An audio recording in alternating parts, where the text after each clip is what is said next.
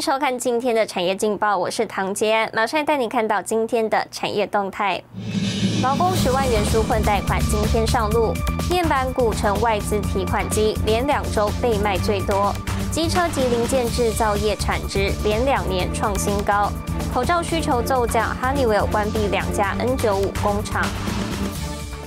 来关心台股。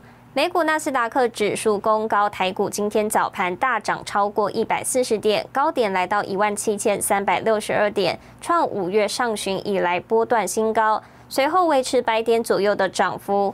货柜三雄航海王领涨，电子股也在台积电领军下转热。分析表示，台股今天上涨百点，主要来自端午连假期间美股科技股走强，带动电子股今天转热。但量能稍显不足，只占成交量五成，因此电子股真正转强还在酝酿中，提供给您参考。接下来，请看今天的财经一百秒。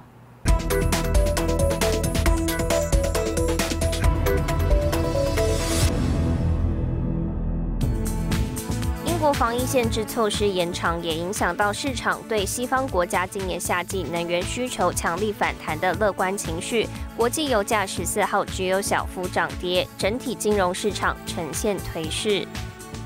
美光执行长梅罗塔在近期接受日经新闻专访时表示，他将与日本政府合作，透过在日本扩大投资，与当地设备和材料业者合作的方式，强化日本半导体供应链。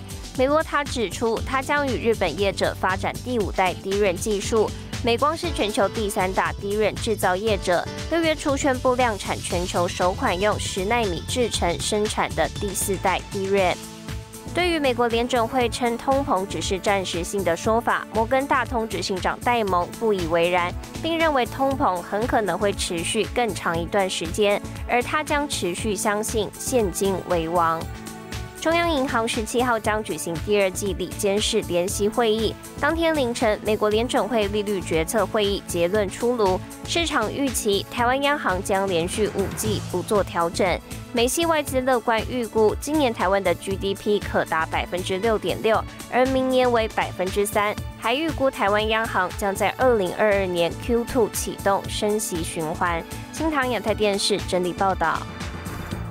受到疫情影响，劳动部续办劳工纾困贷款，每个人最高可贷款新台币十万元，首拨五十万名名额，今天正式开放申请。银行业者鼓励民众线上申办，也加大平宽应应。不过，还是有线上使用人数过多，导致系统忙碌塞车情况。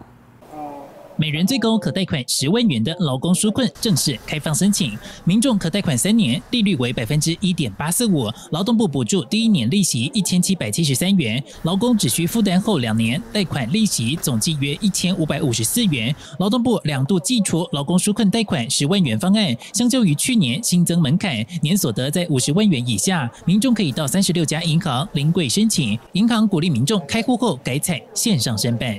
完全在我们银行没有开存款户，请他来我们这边开户一下。希望是说他开行户就回到家里就自己用线上申请。现场申办情形稀稀落落，只有少数民众临柜申请贷款。银行业者表示，如果是去年有申办过的民众，今年再申请流程会更加快速，也积极宣导民众改采线上申请方式，减少面对面接触。发简讯给上一次在台湾银行来办理劳工纾困贷款的这些客户，也提醒他们可以用线上、用网络的方式来申请。经过我们这一次的强力的宣导。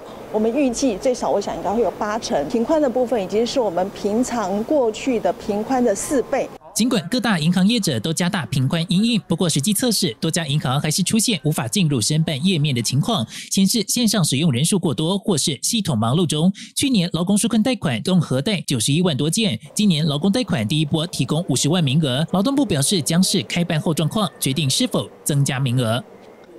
新唐人亚的电视，之前李张云婷，台湾台北报道。带您看到今天的国际重要财经报纸讯息。彭博社：美国众议院民主党议员罗卡纳表示，脸书应分拆 Instagram 及 WhatsApp。金融时报：空巴和波音补贴争议延烧十七年，美国渴望与欧盟达成协议。华尔街日报：低利率催生美国企业举债潮，规模已达十一兆。日本产经新闻：受疫情影响，日本服饰、观光业等自愿退休人潮大增。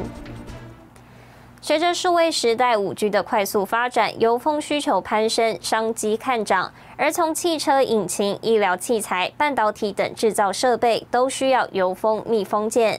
带您看到一家在台湾经营超过二十五年的油封业者，透过数据延伸出油封溯源管理系统，打响台湾品牌，赢得欧美国际指标大厂青睐。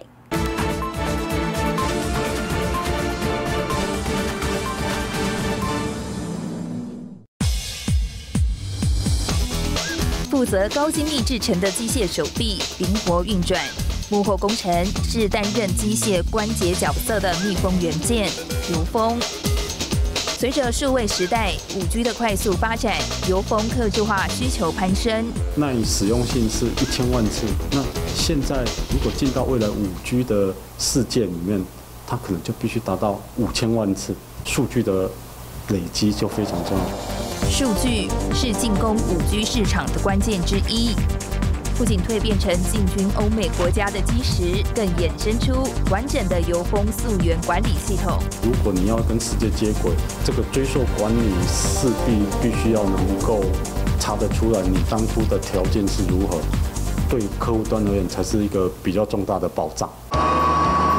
油封看似简单，背后有着繁杂的制程，必须经过混炼机、熟成和预型机成型等工序，以及多项严谨的品管检测，才算合格。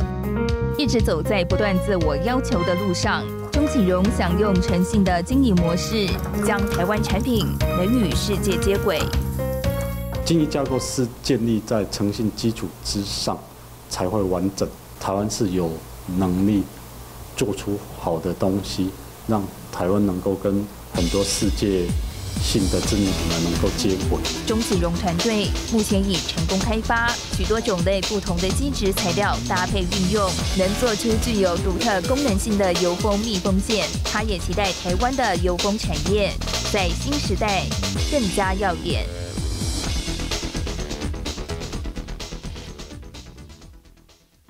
带您看到明天六月十六号星期三有哪些重要的财经活动。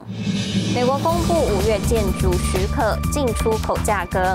日本公布四月机械订单。劳动部公布无薪假统计。宏基、翼龙、创意、南茂法说会。谢谢您收看今天的产业劲报，我是唐吉安，我们明天再见。